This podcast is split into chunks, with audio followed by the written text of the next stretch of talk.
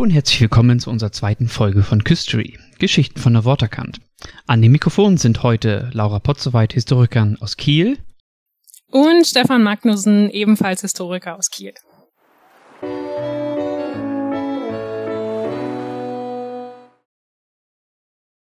Das Kalenderblatt zeigt den März 2020. Eine Zeit, an die wir uns alle wohl nur allzu gut erinnern können. Denn nun ist die Corona-Pandemie auch in Schleswig-Holstein angekommen.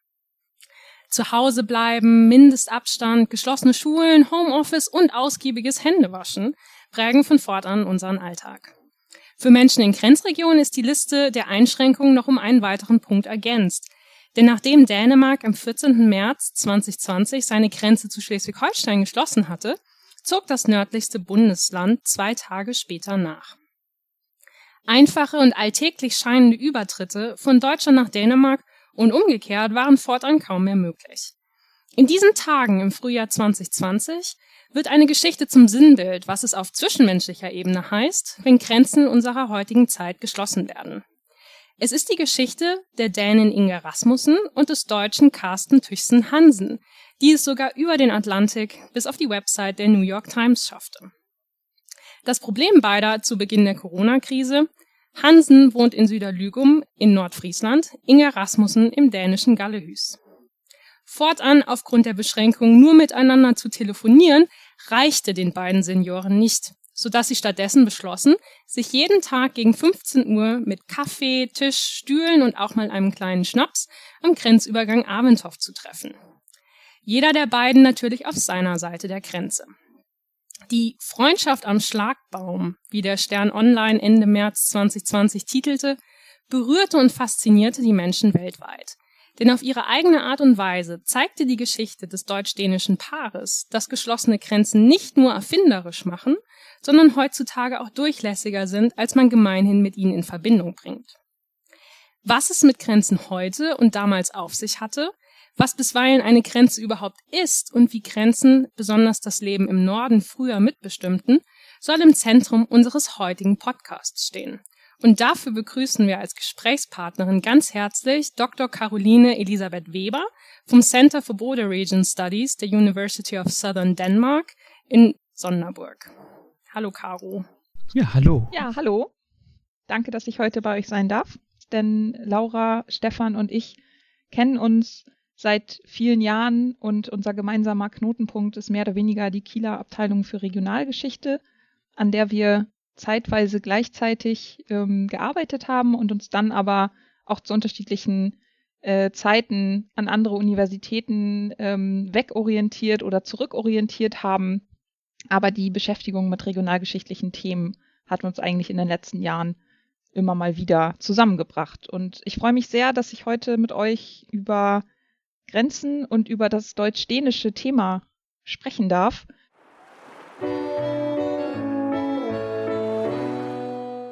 Wenn wir schon eine Expertin zum Thema Grenzen ja da haben, ähm, kann man ja auch einfach mal, nach dem, was Laura ja schon geschildert hat, ähm, fragen, inwiefern ähm, oder wie schätzt du die Bedeutung der Grenze jetzt im heutigen Sinne ähm, während der Pandemie im Vergleich zu 1920 an? Weil die Grenze zu 1920 äh, ist ja doch immer sehr präsent. Ähnelt sich das oder ist es doch etwas ganz was anderes?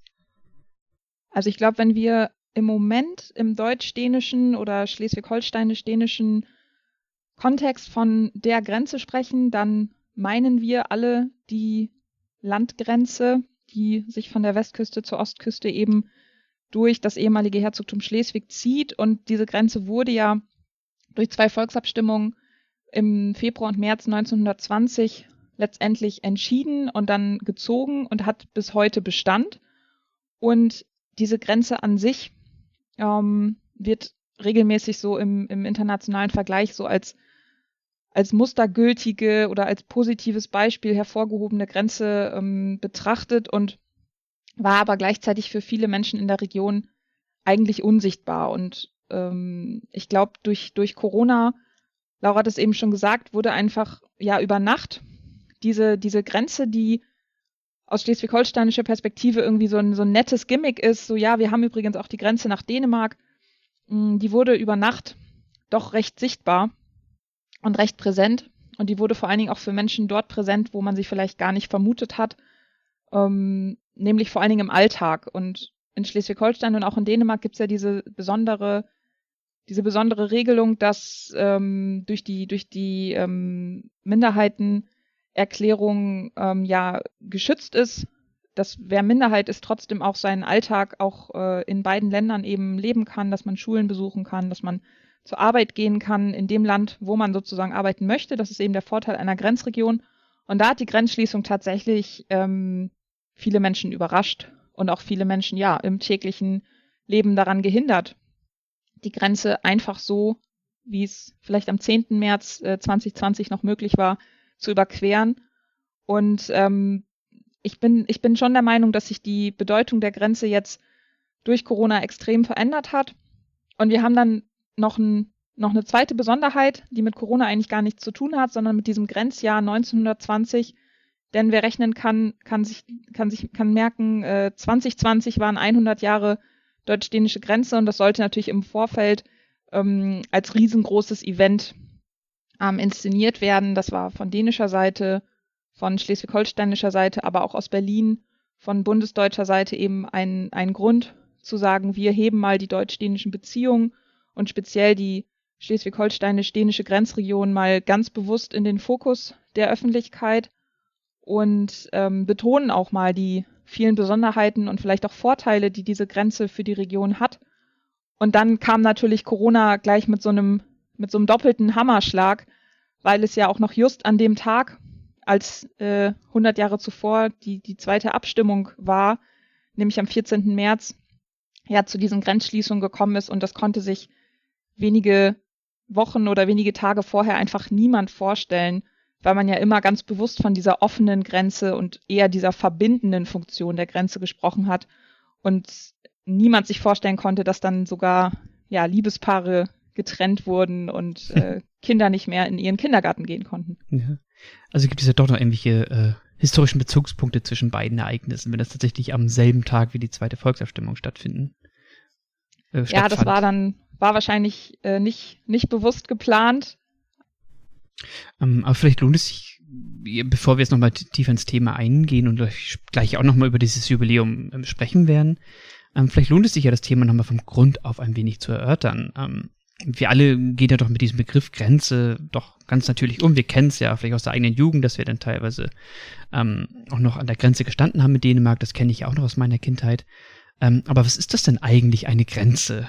Ist das nur etwas sehr Einfaches, oder doch etwas viel komplizierteres, was dahinter steckt? Ja, also was ich eben schon gesagt habe, wenn man erstmal ganz unmittelbar fragt, dann stellen sich viele Menschen bei dem Wort Grenze erstmal eine, ja, eine Art Linie vor, eine, irgendeine Art Trennung von einem Bereich in den anderen. Und wir gehen im generellen Sprachgebrauch ja von, von Staatsgrenzen aus. Ähm, Deutschland und Dänemark haben ja nicht nur eine Grenze am Land, sondern auch eine Grenze über Wasser. Äh, Im Flensburger Beispiel sieht man das immer ganz schön, denn die Grenze geht ja durch die Flensburger Förde. Und ähm, wir haben das vor zwei Jahren, also tatsächlich im August 2020, mit einer Gruppe deutsch-dänischer Studierender gemacht. Der weitere internationale Aspekt ist leider durch die Pandemie weggefallen, aber da haben wir denen gesagt, wir machen jetzt, also wir, wir haben eine Schifffahrt gemacht über die Flensburger Förde und ähm, die sollten mal die sollten mal gucken, wann sie quasi merken, dass wir über die Grenze fahren. Und das ist, wenn man das über den Wasserweg macht, ähm, deutlich uneindeutiger als über den Landweg. Denn die, die Landschaft sieht links und rechts, Steuerbord, Backbord, keine Ahnung, wie man das sagt auf dem Schiff, sieht gleich aus. Und da merkt man eigentlich, dass diese Übergänge von Menschen oft äh, als, als Land, also als Landweg gedacht werden und eine Grenze kann aber ja auch was ganz anderes sein. Also eine Grenze muss ja nicht nur eine Linie sein, die zwei Bereiche trennt, sondern eine Grenze kann ja auch, und das merkt man in Schleswig-Holstein, jetzt mal ohne Corona, eigentlich sehr doll, dass eine, dass eine Grenze ja auch einen, einen Übergang schafft und dass eine Grenze auch einen ganz eigenen Raum kreiert, der sozusagen einen Raum des Übergangs und einen Raum des, des Andersseins irgendwie prägt. Und ähm, gleichzeitig ist ja auch eine Grenze, wenn man jetzt mal weggeht von, von dem Territorialen, dann ist ja eine Grenze immer auch ähm, etwas Konstruiertes. Also ein Mensch entscheidet, wann für ihn eine Grenze anfängt und wann für ihn eine Grenze vielleicht überschritten ist. Ähm, das kann, äh, das kann von, von jeder Person unterschiedlich sein. Und dann gibt's ja noch so, so weitere Abstufungen. Also in Schleswig-Holstein spricht man ja oft von, von Sprachgrenzen. Von, dann haben wir das, diese, diese Bezeichnung nationale Minderheiten. Also da gehen ja ganz viele ähm, Bedeutungen mit einher, die erstmal mit diesem äh, Schlagbaum und mit diesem, mit dieser Grenzkontrolle als solches überhaupt nichts zu tun haben. Und das meine ich vorhin mit diesem, mit diesem Raum, dass ja eine, eine als Linie gedachte Grenze oft einen, einen Raum schafft, wo dann in der Mitte irgendwie klar ist, da ist die Grenze, das ist quasi der, der, der Punkt, worum diese, dieser Raum sich dreht, aber an den Rändern wird es diffus. Ähm, wir haben immer mal wieder die Diskussion, wo ist denn die Grenzregion? Bis wohin geht denn die Grenzregion? Und da ist die Antwort relativ einfach. Ähm, die Grenzregion geht so weit, wie die Menschen, die dort leben, sich als in der Grenzregion lebend fühlen. Und solange jemand sagt, das ist Grenzregion, ist das Grenzregion. Ähm, und da würde, also das meine ich mit diesem diffusen. Also man, man braucht immer noch irgendwie den Bezug zu der Grenze, aber je weiter man sich natürlich davon entfernt, jetzt wieder geografisch gedacht, desto schwammiger kann das werden. Und das bringt ja aber natürlich auch Vorteile in diesen ganzen ähm, Definitionen. Und für mich persönlich ist es eigentlich immer ganz schön zu sagen, dass eine Grenze nie was Festes ist. Auch eine, auch eine Landgrenze äh, zwischen Staaten kann sich verändern. Das haben wir jetzt im deutsch-dänischen Beispiel oder auch generell durch die Corona-Pandemie in ganz Europa und auch weltweit ja gesehen, dass die Rolle von Grenzen sich extrem gewandelt hat, dass sie wieder präsent sind und dass gleichzeitig auch die Definition, wer darf passieren, sich ähm, immer wieder ändern. Und das sind menschengemachte Definitionen. Ähm, wir haben jetzt diese, wir haben jetzt das Beispiel mit den Impfungen, wir hatten vorher das Beispiel mit Nationalität, dann in Grenzregionen nochmal diesen Zusatz, Minderheiten oder Bewohner der Grenzregion oder wer, wer im anderen Staat arbeitet, ist davon ausgenommen. Das heißt, wir haben immer unterschiedliche Paradigmen, dass jemand die Deutungshoheit hat, wer darf passieren, wer gehört dazu. Und da sind wir dann ja auch schon ganz schnell wieder bei so Ausgrenzungsmechanismen oder Definitionen von Zugehör Zugehörigkeit. Also da sieht man, ich könnte jetzt hier eine halbe Stunde darüber reden, was Grenzen sind, weil es einfach so ein breites Feld ist. Äh, ja, und ich, ich fand, du hast jetzt ganz viele spannende Sachen gesagt und ich fand, da würde jetzt vielleicht drei Sachen nochmal kurz aufgreifen. Das eine ist ja, was du meintest mit der Grenzregion, es ist ja so schwer, ist eine Grenzregion zu greifen. Und das geht mir ja auch teilweise so, weil ich sitze jetzt hier in Kiel und viele Kieler sehen sich wahrscheinlich als Teil einer Grenzregion. Ähm, und ich selber komme aus Nordfriesland und bin irgendwie aufgewachsen in einer viel unmittelbareren Grenzregion. Deswegen hätte ich als Kind wahrscheinlich nie Kiel als Grenzregion besch be beschrieben. Deswegen ist es irgendwie so spannend, wie so die, die Wahrnehmung sich da ändern kann. Das, das andere ist, äh, was, ja, was ja auch ganz spannend ist, so diese, diese Wassergrenzen, was du jetzt auch sagst, diese Grenzen, ähm, gerade durch die Ostsee oder durch die Flensburger Förde. Das ist ja ganz spannend, dass wir da ja auch gerade eine Verschiebung ja doch ganz real erleben, weil wir durch die, zum Beispiel durch die Fehmarn-Belt-Querung ja praktisch eine Verlandung einer Wassergrenze gewissermaßen haben. Man, früher ist man auf die Fähre gestiegen, heute steigt man in ein Auto rein und erlebt diese Grenze vielleicht auch noch einerseits weniger, weil man halt einfach durchfährt und nicht auf die Fähre muss. Auf der anderen Seite sieht man vielleicht noch eher diese Institution einer Grenze, weiß nicht, so ein Schlagbaum oder sowas, wie das da auch äh, konkret aussehen wird. Ähm, ja, also das fiel mir dabei nur ein, als du meintest, dass natürlich auch Wassergrenzen immer ganz wichtige Grenzen sind. Also mir ist das, ähm, weil du gerade gesagt hast, mit persönlicher Herkunft. Also ich bin in auch einer Grenzregion aufgewachsen, habe aber erst, als ich nach Schleswig-Holstein gezogen bin, gemerkt, dass ich in eine, einer Grenzregion wirklich aufgewachsen bin und dass Grenzregionen auch sehr unterschiedlich sein können. Und zwar spreche ich jetzt gerade von der deutsch-niederländischen Grenze. Und da ist im Prinzip, da fährt man vielleicht mal aus deutscher Seite in die Niederlande, um, um einzukaufen. Also, ich weiß nicht, Aspirin und Kaffee sind da günstiger. Umgekehrt äh, kommen dann die Niederländer zum Tanken nach Deutschland. Und da merkt man schon auch im Alltag, dass sich Geschäfte auf äh, die ja ausländischen Kundinnen und Kunden einstellen. Und da ist aber immer unmittelbar klar, wann fahre ich jetzt in die Niederlande, wann fahre ich nach Deutschland. Also da fahr, das ist natürlich auch vor Corona. Die Grenze ist offen. Ich fahre da im Auto über die, über die Grenze rüber und dann bin ich halt in einem anderen Land. Aber was man in Schleswig-Holstein dann viel stärker spürt, ist wirklich dieser Übergang und auch diese Mischform. Und das kommt ja hier tatsächlich durch diese, ähm, durch die nationalen Minderheiten, die wir haben, durch diese Sprachvielfalt. Es ist ja auch im, im Zuge dieses 2020-Jubiläums ein Film gedreht worden, Der Krug an der Wiedau, ein regionaler Film, in dem alle fünf regionalen Sprachen vorkommen. Und da merkt man einfach mal, dass, dass wir hier in einem recht breiten geografischen Rahmen einfach eine wahnsinnige Vielfalt haben an Sprachen, an Vorstellungen, wozu gehöre ich, an Identitäten. Und das sind alles Dinge, wo man schon merkt, dass man durch diese, ja, jetzt 100 Jahre alte Grenze, die aber ja auch wieder eine Vorgeschichte hat, dass man da eben schon eine, eine Besonderheit hat im, im Gegensatz zu nationalstaatlichen Grenzen, die sich jetzt nicht äh, nach dem Ersten Weltkrieg so stark oder auch nach dem Zweiten Weltkrieg so stark verschoben haben. Genau, wo du schon vom äh, Stichwort Vorgeschichte redest, ähm, es ist das eine, was du ja meintest, dass Grenzen ja auch durchaus konstruiert sind. Und wenn man so jetzt in die Geschichte Schleswig-Holsteins guckt, ist es ja für uns natürlich die Grenze von 1920, die irgendwie ganz prägend ist, die ja diesen Grenzraum schafft, aber die ja eigentlich ja gar nicht das ist, was die Geschichte des Raumes so stark geprägt hat. Ähm, da reden wir ja eigentlich ja von ganz anderen Grenzen, die da ganz wesentliche Rolle haben, allen voran natürlich die Eidergrenze. Vielleicht magst du da noch was zu erzählen, so über die historischen Grenzen, die es da an Schleswig-Holstein durchaus gab? Mhm. Also das ist auch ganz witzig. Du sagst es die Eidergrenze. Ich hatte jetzt im Kopf eher die Königsau-Grenze. Ähm, und zwar sprechen wir jetzt ja von den von der Süd- und der Nordgrenze des Herzogtums Schleswig. Und ähm, da merkt man einfach, dass, dass eine Grenze ja eigentlich das definiert, wo jemand Macht oder Herrschaft ausüben kann.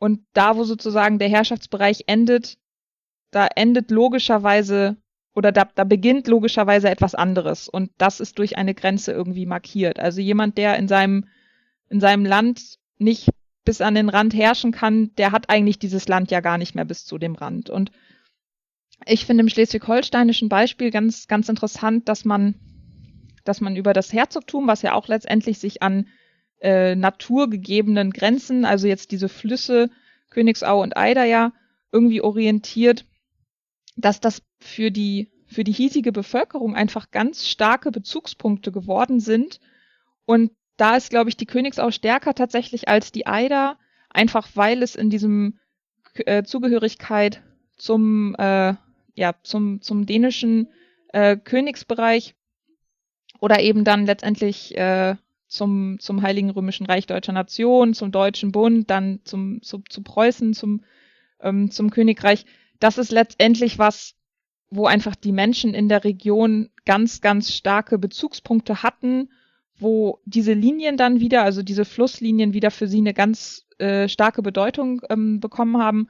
Und da ist Schleswig-Holstein letztendlich auch wieder sehr besonders, in meinem Verständnis zumindest, weil man einfach diese, diese Flusslinien, die sind ja gleich geblieben. Also man hat ja die Flüsse nach wie vor. Wir haben immer noch, man fährt über die, also man fährt quasi über die Königsau, über die Schlei, jetzt über den Nordostseekanal, über die Eider und merkt dann immer wieder, dass man in etwas anderes hineinfährt. Es ist natürlich klar, wenn ich in meinem Auto auf der Autobahn fahre, dann merke ich jetzt nicht, ich bin jetzt in einem anderen Raum. Aber so im, im Mikrobereich sind das dann ja schon andere, andere Räume, in die man sich begibt. Und ähm, da hat Schleswig-Holstein und da hat Deutsch-Dänisch letztendlich sehr viele verschiedene Linien, die, ähm, die eine Rolle spielen. Und jetzt noch eine Sache, was noch sozusagen ergänzt, was ich noch ergänzen möchte zu diesen natürlichen Linien. Wir haben ja oft auch gedachte Linien und Vorschläge. Ich arbeite in meinen Vorträgen ganz, ganz gerne mit einer Karte, die neben den realen Grenzlinien auch ähm, Vorschläge von Grenzziehungen beinhaltet, die zum Beispiel während äh, des äh, Krieges 1864 diskutiert wurden, die zum Teil auch im Rahmen dieses Bürgerkriegs des äh, Dreijährigen Krieges, also sogenannte schleswig-holsteinische Erhebung 1848, diskutiert wurden. Und wenn man diese Linien alle mal wirklich einzeichnet, dann sieht man eigentlich, dass Schleswig-Holstein ein von Linien äh, durchzogenes, äh, durchzogener Raum ist und letztendlich äh, wir entscheiden oder die Zeitgenossen entscheiden, welche davon jetzt gerade für uns Gültigkeit hat. Nur kurz als Kontext. Ähm, die Königsau, also ein kleines Bächlein, ich war noch nie selber in der Königsau, etwa ungefähr nördlich von Riebe bis nach Kolding rüber, mehr oder weniger für diejenigen, die den Namen noch nicht gehört hatten. Ähm, es gibt natürlich auch noch ganz viele andere spannende Grenzen in der Geschichte, sei es jetzt die alt, die innerdeutsche Grenze, die ja auch noch durchaus durchs Bundesland oder am Bundesland verlief, oder früher nach Sachsen-Lauenburg oder so weiter und so fort. Ähm, über die will ich jetzt gar nicht großartig sprechen, aber Kennst du noch Orte, wo man diese historischen Grenzen heute noch besonders gut erleben kann? Abgesehen jetzt von diesen Schlagbäumen, die wir jetzt noch äh, an den heutigen Staatsgrenzen haben. Also tatsächlich, wenn man, wenn man zu Fuß unterwegs ist, ist es oftmals leichter, als weil man dann einfach näher an die Orte kommt. Und da gibt es fantastische Wanderwege. Ähm, einer meiner Lieblingswanderwege in Schleswig-Holstein oder in, in Schleswig ja eigentlich ist tatsächlich äh, der Gendarmstien, also Gendarmenstieg auf Deutsch. Und der geht entlang der jetzigen Grenze. Es gibt aber auch den äh, Königsauer Wanderweg, also Kongorstin. Und da kann man wirklich wunderbar sehen, wo auch kleine Flüsse nochmal kreuzen, wo alte Brücken sind, wo tatsächlich auch ähm, historische Grenzübergänge verläufen, verlaufen. Das ist für mich eigentlich eine ganz, ganz schöne Art, auch mal abzuschalten und auch mal zu sehen, wie die Grenze wirklich auch die Landschaft beeinflusst. Jetzt hat man natürlich am Gendarmsdien auch überall diesen großartigen Wildschweinzaun.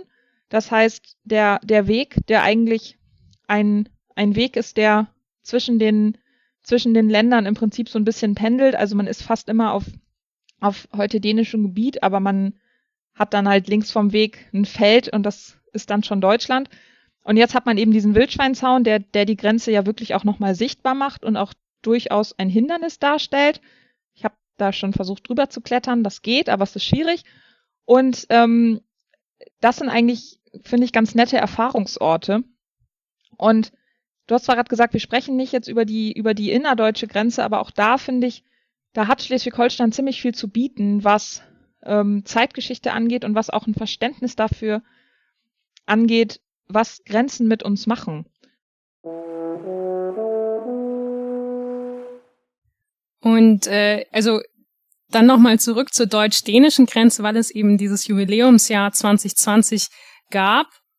Und dafür wurden ja eigentlich sehr viele Veranstaltungen im Vorfeld geplant. Und ich weiß auch, dass du zum Beispiel eine Grenztagung für 2020 ähm, auf der Agenda hattest. Und natürlich musste das Programm aus den bekannten Corona-Gründen ja geändert werden. Und ähm, Viele Veranstaltungen konnten dann eben nur digital durchgeführt werden. Und da wäre es doch einfach mal interessant zu hören, wie ist eigentlich dein Resümee dieses Grenzjahres 2020, jetzt nachdem diese ganzen Veranstaltungen nicht so stattfanden konnten, wie sie stattgefunden haben?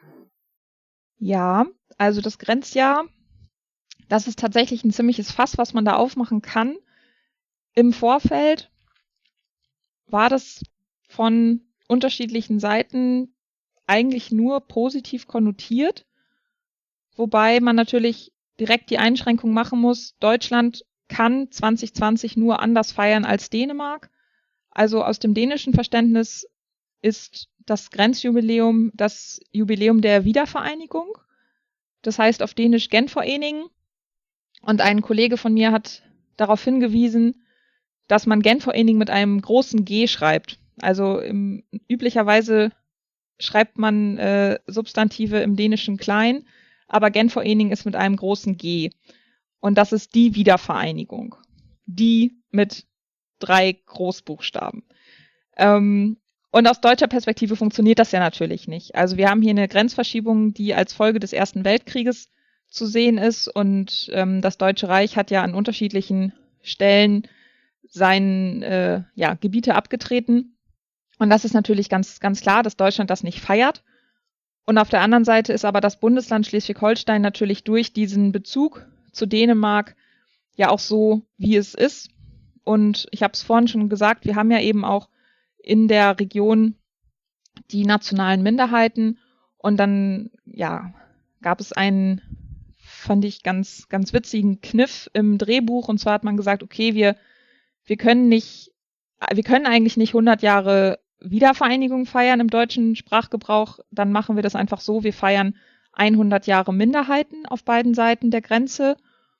Und da merkt man schon, dass sich was verändert hat, nämlich dass alle mitgezogen haben. Also dass die, die deutsche Minderheit in Nordschleswig, also in Dänemark, auch gesagt hat, wir können nicht von Wiedervereinigung sprechen, denn für uns ist es keine Wiedervereinigung.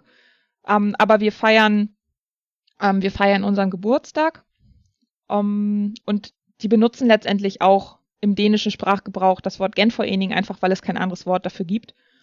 Und die dänische Minderheit südlich der Grenze hat auch gesagt, wir können auch nicht Wiedervereinigung feiern. Wir sind ja nicht mitgekommen sozusagen, aber wir feiern auch unseren Geburtstag. Und darüber hinaus wurde dann noch auf, auf bundesdeutscher Ebene oder auf deutsch-dänischer Ebene das, das äh, kulturelle deutsch-dänische Freundschaftsjahr gegründet. Und allein das, ich sage immer, wenn ich das auch in, in Texten verarbeite, man hat so eine lange Aufzählung an Sachen und hat noch gar nichts gefeiert. Aber man erklärt erstmal, was man feiern will. Und das ist wahnsinnig unübersichtlich.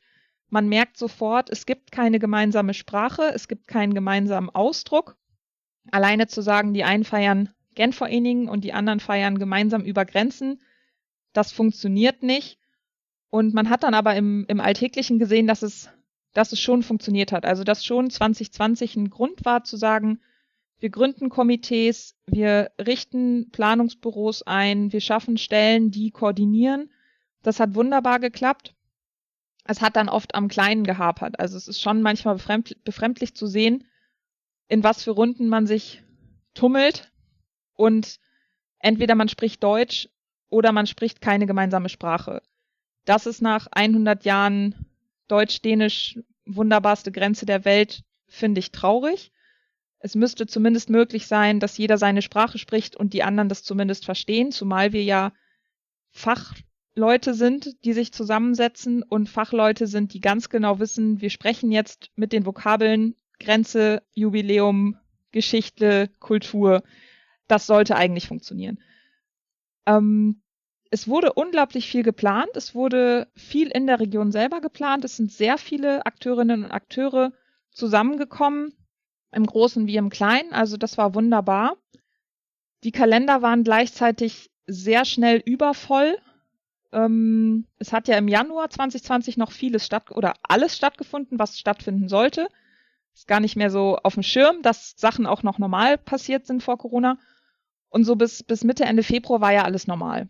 Ähm, und da hat sich schon gezeigt, dass sich eigentlich immer wieder dieselben Menschen treffen an unterschiedlichen Orten und dann eben miteinander ins Gespräch kommen sollen. Das war ja auch so ein bisschen der Plan davon. Es ist schon schnell deutlich geworden, dass die Planungen, die aus Kopenhagen gelaufen sind, ganz andere waren als die, die in Schleswig-Holstein und nördlich, unmittelbar nördlich der Grenze geplant wurden. Und es ist auch sehr schnell deutlich geworden, dass dieses übergeordnete deutsch-dänische kulturelle Freundschaftsjahr dass das eigentlich mit der Grenzregion als solche nichts zu tun hatte. Also dass, dass die Grenzregion schon selber ihr Jubiläum gefeiert hat. Und das war wunderbar. Und dann kam natürlich durch Corona erstmal dieser Schock, dass diese offene Grenze, die die ganze Zeit als so offen und so unsichtbar ähm, verschlagwortet wurde, dass die dann auf einmal zu war und dass dann auch gar kein Verständnis dafür geherrscht hat, was die Grenzregion eigentlich ausmacht. Also die Entscheidung kam aus Kopenhagen und die Entscheidung kam aus Berlin. Und der Alltag der Grenzregionenbewohner ist ja dann erst in dieser zweiten Lockdown-Phase ähm, aufs, aufs Tablett gekommen. Also in den ersten Wochen war es ja wirklich richtig schwierig rüberzukommen und auch seinen Alltag zu leben. Und man hat dann schon gemerkt im Verlauf des Jahres, dass das verändert wurde, dass jetzt ja auch seit, seit ähm, Herbst 2020 galten dann ja auch Sonderregelungen für Grenzlandbewohner.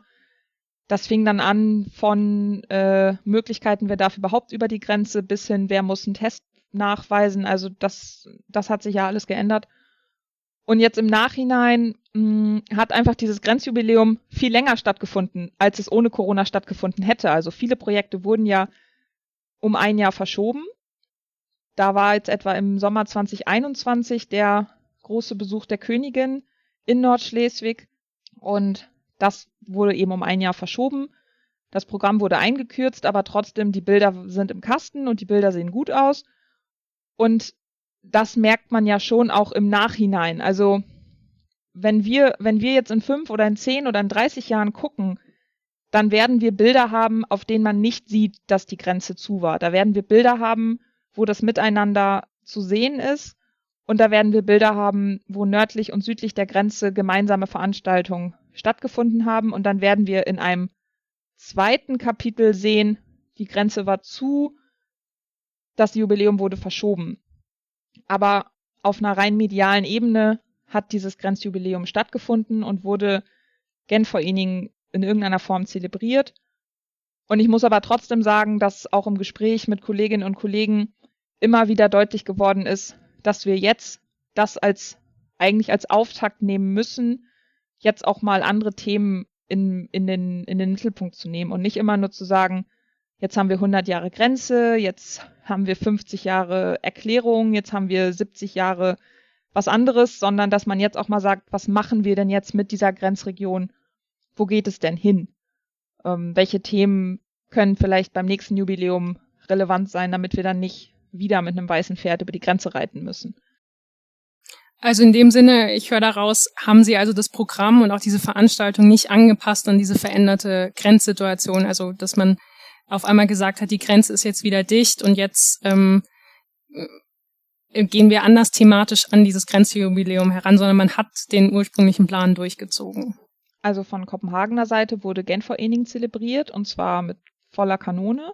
Mhm. In der Region selber wurde, wo es ging, angepasst. Also wir hatten zum Beispiel im Rahmen der, der ähm, Tagung, die wir von der Abteilung für Regionalgeschichte gemeinsam mit äh, Border Region Studies ähm, und der ähm, Vertretung des Landes Schleswig-Holstein in Berlin konzipiert hatten. Die sollte ursprünglich in Berlin stattfinden und die wurde dann am Ende ein Jahr verspätet in den digitalen Raum überführt. Und da gab es dann im Rahmen dieser Tagung zum Beispiel eine Podiumsdiskussion, wie viel Grenze bleibt nach 2020. Sowas kann man natürlich machen, wenn man, ähm, wenn man Leute hat, wo man weiß, wen kann man einladen, wer ist da in der Region, wer ist fit und kann auch, kann auch sprechen. Und die Akteurinnen und Akteure sind ja da. Also das ist natürlich der Vorteil, wenn man aktiv auf beiden Seiten der Grenzregion beruflich, privat, wie auch immer vernetzt ist, dass man natürlich auch sehr viele verschiedene Perspektiven zusammenbringen kann. Und ich denke, dass solche Gesprächsrunden in nächster Zeit einfach noch wichtiger sein werden, auch wenn Menschen wieder zusammenkommen können. Und dass man auch mit solchen, mit solchen Diskussionen, ähm, auch unabhängig von, von einem fachwissenschaftlichen Zuschnitt, einfach nochmal viel stärker machen muss, auch für die breite Bevölkerung, was das denn heißt, wenn man in seinem Alltag die Grenze letztendlich braucht oder wenn die Grenze eine, eine Rolle spielt im Alltag. Und das hat sich schon verändert. Aber wie gesagt, diese offiziellen, ähm, ja, von weit weg aus der Hauptstadt geplanten Veranstaltungen, die sind eigentlich nicht, nicht anders gewesen, außer dass dann beim Besuch in Nordschleswig eben Masken getragen wurde. Und einen Tag nach dem Besuch im Sommer ist in Dänemark die Maskenpflicht ähm, aufgehoben worden. Da gab es bei Facebook ganz wunderbar absurde Diskussionen, warum man denn nicht diese Aufhebung der Maskenpflicht einen Tag früher hätte machen können oder den Besuch einen Tag nach hinten verschieben, weil das sieht ja blöd aus, wenn die Königin auf den Fotos Masken aufhat. Also da, da merkt man einfach, dass, dass so viele verschiedene Themen ineinander geflossen sind, wo die, wo viele Menschen auch einfach gar nicht mehr wussten, wozu ist das denn jetzt? Was hat das denn jetzt für einen Grund? Also ich glaube nicht, dass außerhalb von Nordschleswig vielen Menschen bewusst war, warum die Königin bei der deutschen Minderheit war und dass das im Juni 2021 noch was mit der Grenzziehung vom 100 Jahre 1920 zu tun hatte. Du hast jetzt schon angesprochen, eben auch die Vielfalt der Veranstaltungen und wir möchten ja auch nicht unterschlagen, dass du eben nicht nur Historikerin bist, sondern auch Vorsitzende der Deutsch-Dänischen Gesellschaft in Kiel. Und ähm, da würde es mich halt interessieren, wie du eben in dieser zweiten Funktion das Jahr auch wahrgenommen hast und was für Veranstaltungen, die du eben auch vielleicht auch mitgestaltet hast und an denen du teilgenommen hast, dir besonders positiv auch in Erinnerung geblieben sind. Vor allen Dingen vielleicht so mit äh, im Hinblick darauf, was du auch gesagt hast, wie Grenze in Zukunft gedacht werden soll. Also das ist jetzt mit Blick auf 2020 und Corona tatsächlich ein bisschen schwierig zu beantworten, die Frage. Also als Vorsitzende der Deutsch-Dänischen Gesellschaft stehe ich im Prinzip einem Kulturverein vor, der im Oktober 1970 gegründet wurde und ergo auch im Jahr 2020 ein rundes, nämlich sein 50. Jubiläum gefeiert hat. Die Feier hat nicht stattgefunden. Die Feier hat auch bis heute noch nicht stattgefunden. Also wir sind ja jetzt im Februar 2022 und ähm, hoffentlich können wir im Mai, Juni 2022 dann unser Jubiläum feiern. Ich persönlich bin kein Fan davon, äh, solche Festivitäten zwei Jahre später nachzuholen. Gleichzeitig verstehe ich, dass es wichtig ist äh, für einen Verein, aber eben auch so, in so einem äh, internationalen äh, Level bestimmte, bestimmte Festivitäten einfach dann auch nachzuholen. Ähm, Im deutsch-dänischen Bereich wollten wir tatsächlich für 2020 ganz bewusst mit, ähm, wir haben so eine Art, ich sag mal, Partnerverein. Es gibt in Kopenhagen das Pendant ähm, Dance Tysk Salescape und wir wollten uns in Flensburg treffen und einen Tag gemeinsam im deutsch-dänischen äh, ja, Dialog verbringen. Das hat nicht stattgefunden und wir haben viele unserer Veranstaltungen 2020, 2021 und auch jetzt sogar 2022 abgesagt oder eben gar nicht erst zu Ende geplant. Und wir haben aber grundsätzlich den Anspruch, ähm, interessierten Menschen hier in der Region in Schleswig-Holstein Wissen über Dänemark näher zu bringen.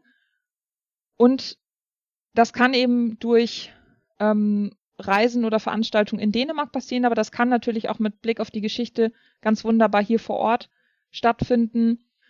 Und ähm, der Verein selber konnte natürlich auf der einen Seite davon profitieren, dass im Jahr 2020 so viel Deutsch-Dänisch stattfinden sollte.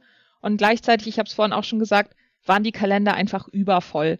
Also wenn selbst bei mir, die ich damals mit einer halben Stelle wissenschaftliche Mitarbeiterin in Kiel war und ehrenamtlich im Verein war, mein kompletter Januar jeden Tag eine Veranstaltung hatte, manchmal zwei, dann kann man sich ja vorstellen, wie die Kalender von weitaus wichtigeren oder beruflich noch mehr eingespannten Akteurinnen und Akteuren ausgesehen haben. Da muss man irgendwann auch, auch sammeln, wo geht man hin, wo geht man nicht hin, wo liest man die Rede, wo schreibt man die Rede, wo, wo geht man einfach nur hin zum Winken. Also das ist ja, das war ja absurd, wie, wie viel da stattgefunden hat. Und ich muss sagen, ein Teil von mir ist froh, dass mein Kalender phasenweise 2020 radikal geleert war und es so eine kurze Verschnauspause gab.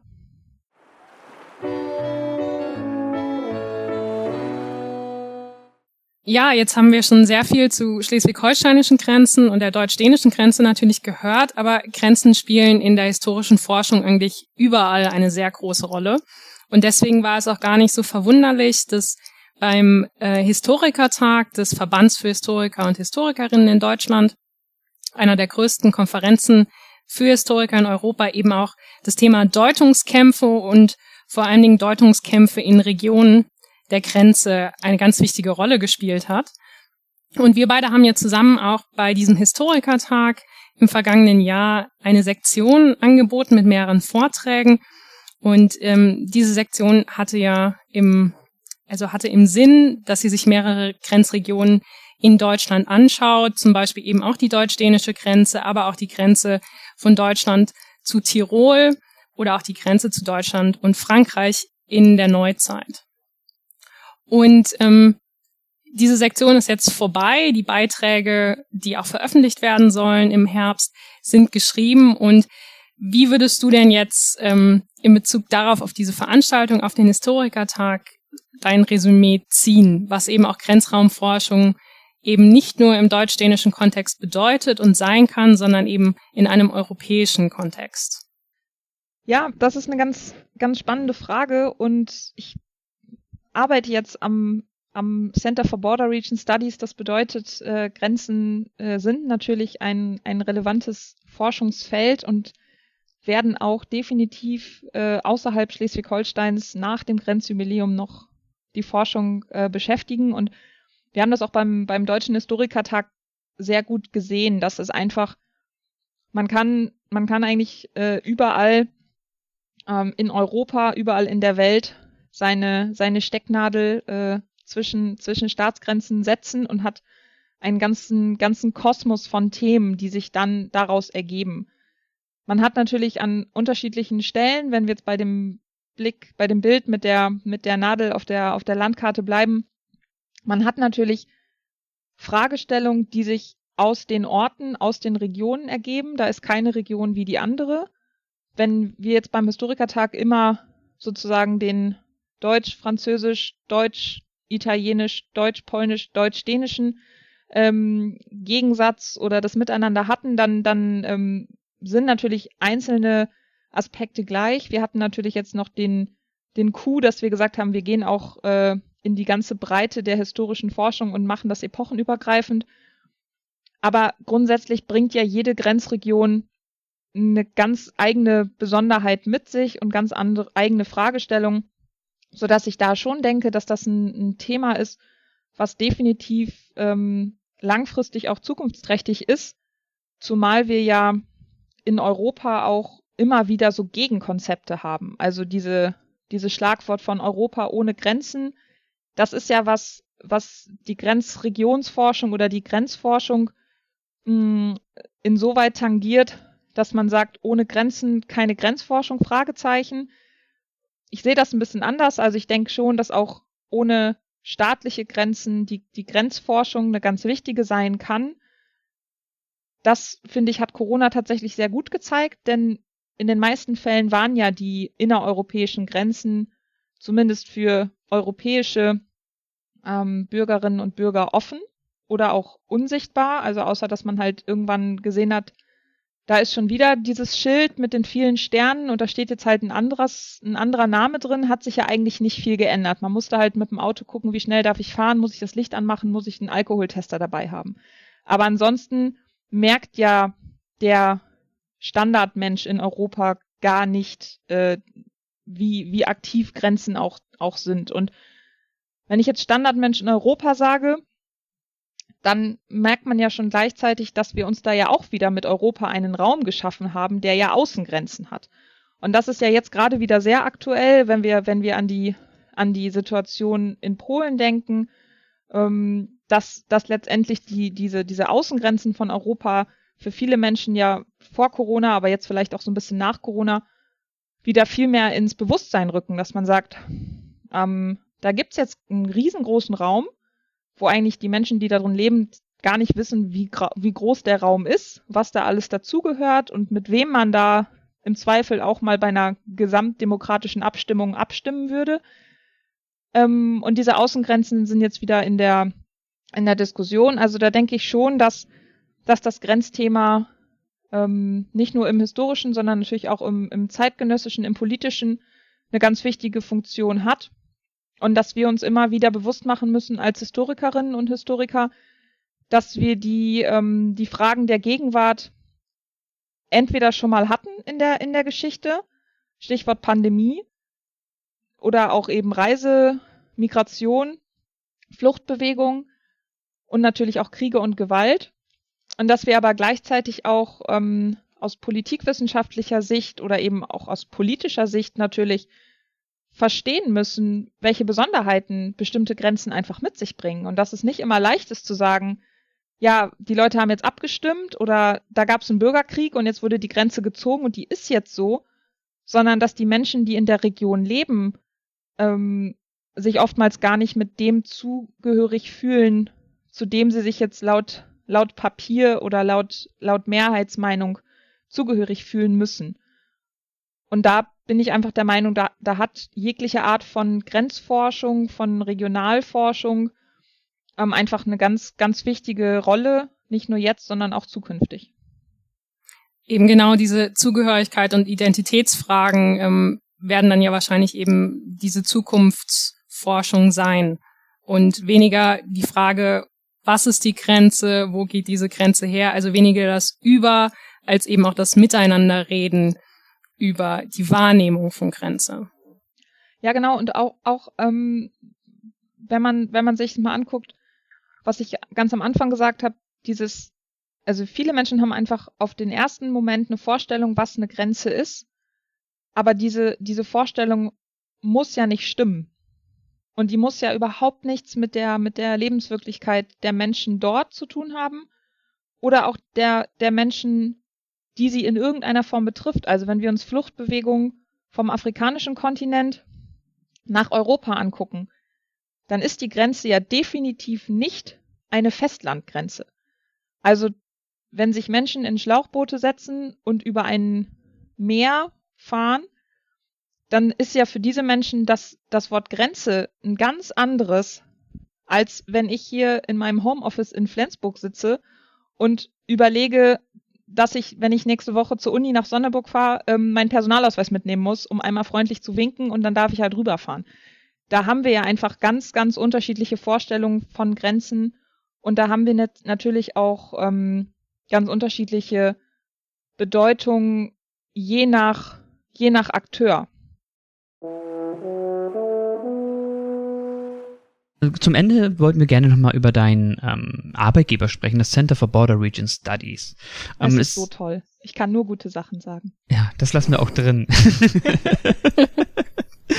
ähm, es ist ja schon vieles so ein bisschen ähm, angeklungen, was du dort machst und wie deine Arbeit dort aussieht.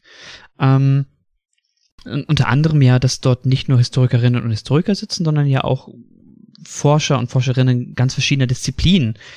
Und ähm, da interessiert es mich erstmal, was macht ihr dort genau? Inwiefern greift das ineinander, diese interdisziplinäre Arbeit? Und inwiefern das auch deine Perspektive als Historikerin, die du ja bist, auf das Thema Grenze vielleicht auch beeinflusst hat? Ähm, ja, also das Center for Border Region Studies gehört ja zur Süddänischen Universität, Süddensk Universität.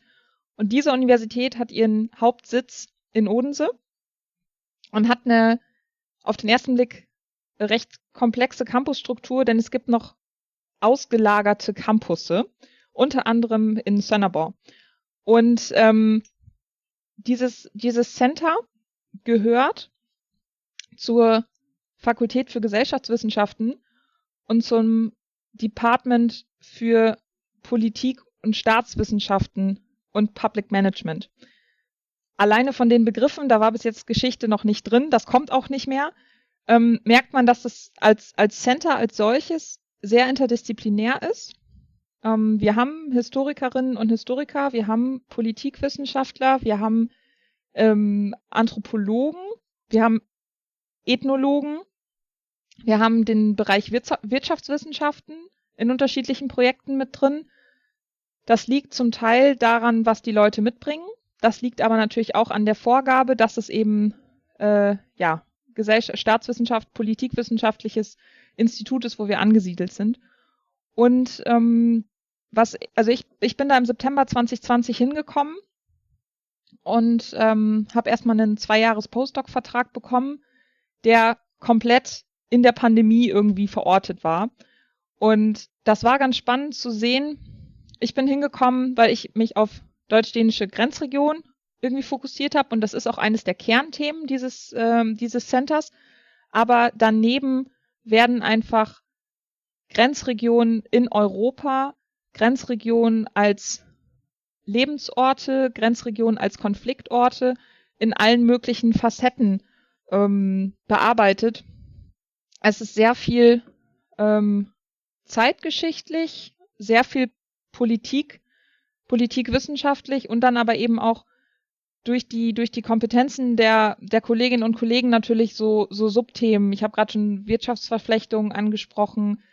Ähm, juristische Bedeutung von Grenzen spielen eine große Rolle und ähm, unsere das ist auch an dem Center finde ich eine ganz ganz spannende Sache und auch wirklich ein ein Mehrwert.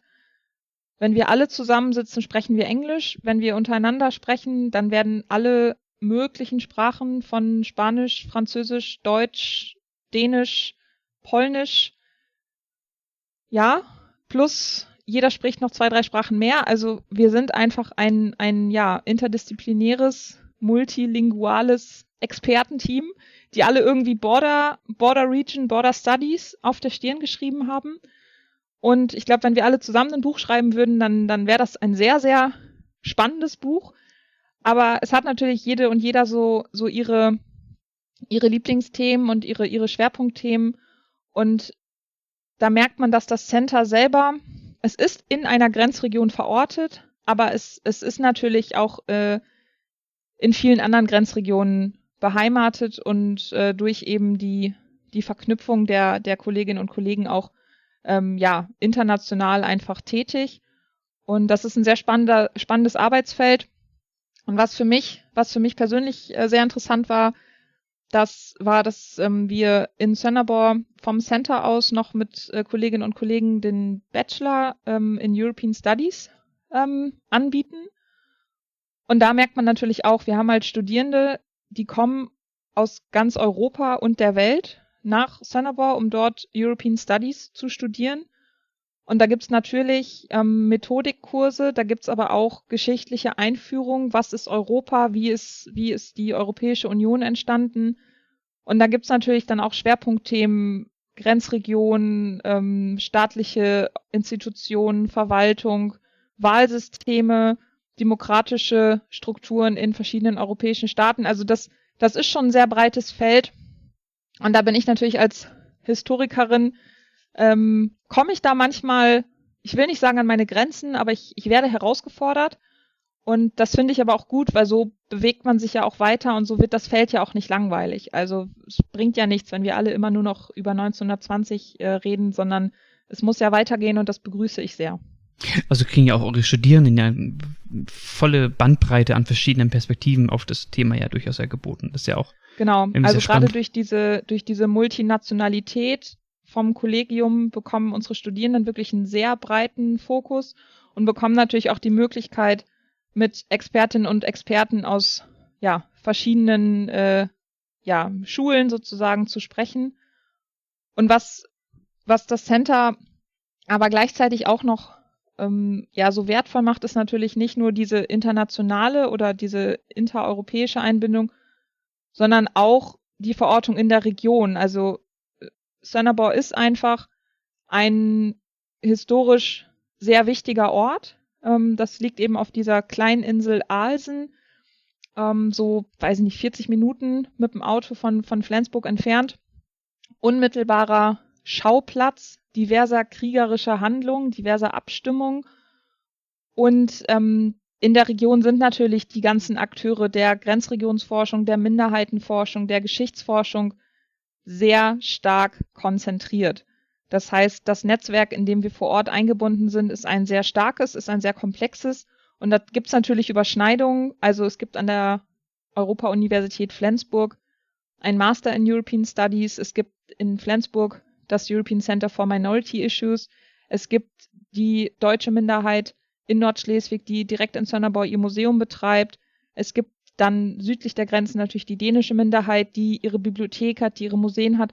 Und da, da haben wir natürlich die Akteurinnen und Akteure, die das Gleiche machen wie wir, aber die auch was komplett anderes machen als wir. Und damit zu arbeiten ist schon wirklich immer sehr spannend.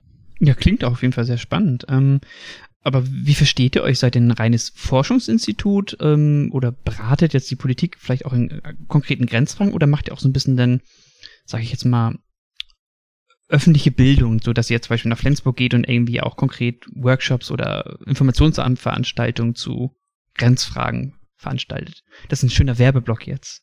Also wir gehen nicht, wir gehen nicht mit Plakaten nach Flensburg und, und bewerben die Grenze, das tun wir nicht.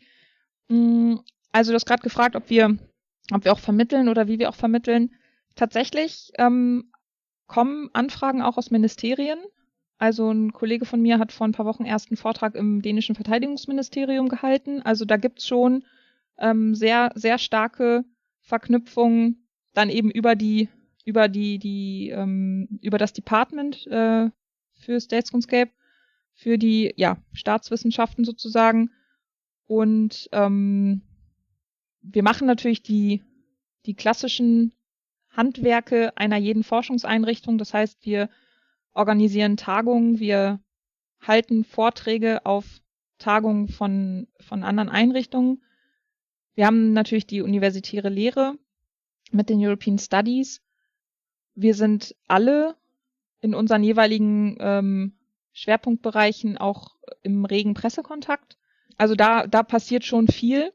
Und auf der anderen Seite ähm, haben wir natürlich den Vorteil, dass man uns in unterschiedlichen Sprachen natürlich auch anschreiben kann. Also Wir können im Deutschen, im Dänischen, im Englischen Vorträge halten. Wir können aber auch im Polnischen, Französischen und Spanischen Vorträge halten. Und das macht dann natürlich die Bandbreite, ähm, wo wir überall über Grenzforschung sprechen können, sehr groß.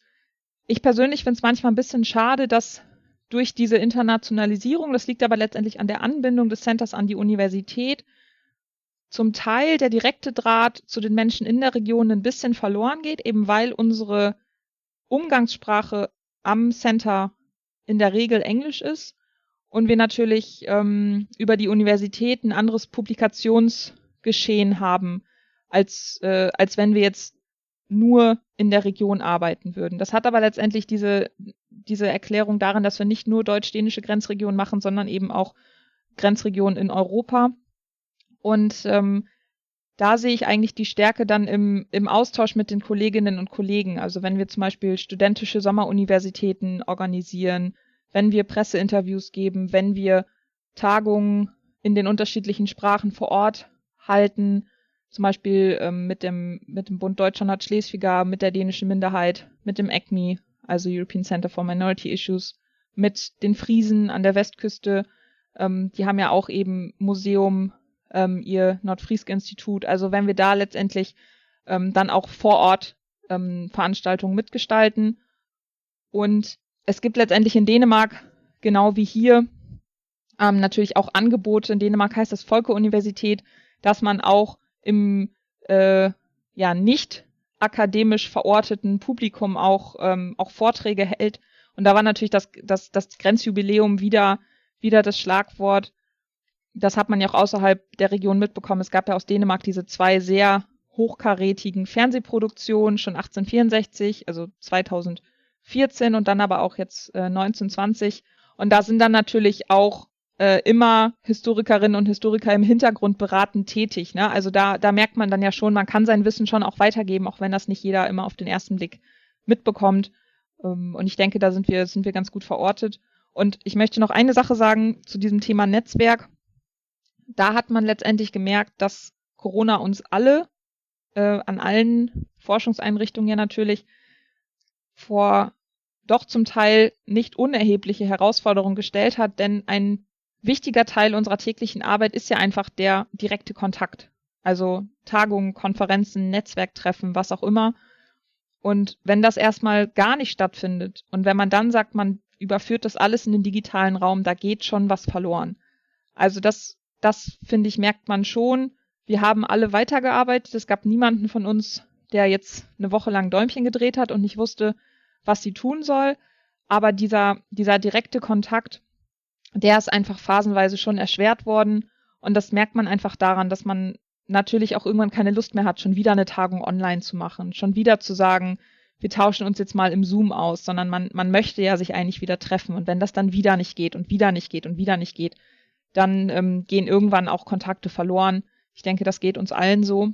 Und da bin ich jetzt ganz froh, dass wir jetzt wieder ein Frühjahr äh, vor uns haben und dass wir diesen Podcast jetzt nicht äh, im November aufgenommen haben, sondern dass wir jetzt hoffentlich davon ausgehen können, dass wir uns im, im Frühjahr und Sommer und Herbst alle mal wieder in echt äh, austauschen können. Das hoffe ich auch auf jeden Fall.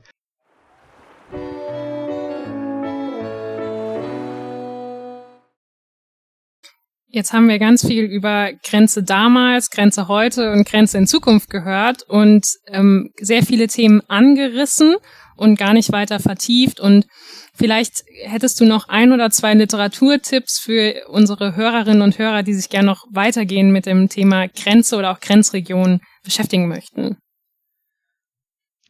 Also weiterführende Literatur für alle, die jetzt total Lust haben, mehr über, über Grenzen und Grenzregion und auch deutsch-dänische Grenze zu erfahren. Ich habe das eben nochmal nachgeguckt. Es ist im Jahr 2021 ein wunderbares Buch erschienen.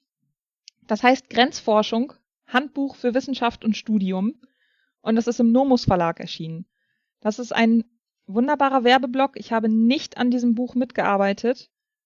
Ähm, aber das haben die Kollegen Gerst, Klessmann und Krämer herausgegeben. Und es ist ein für egal wie akademisch oder nicht akademisch äh, vorgeprägten Menschen ähm, wie ich finde, ein wunderbares Buch, weil es einfach diese unterschiedlichen Aspekte von Grenze, ähm, Geografie, Geschichte, Politik, Philosophie mit einbringt und auch was zu aktuellen Fragen der Grenzforschung sagt.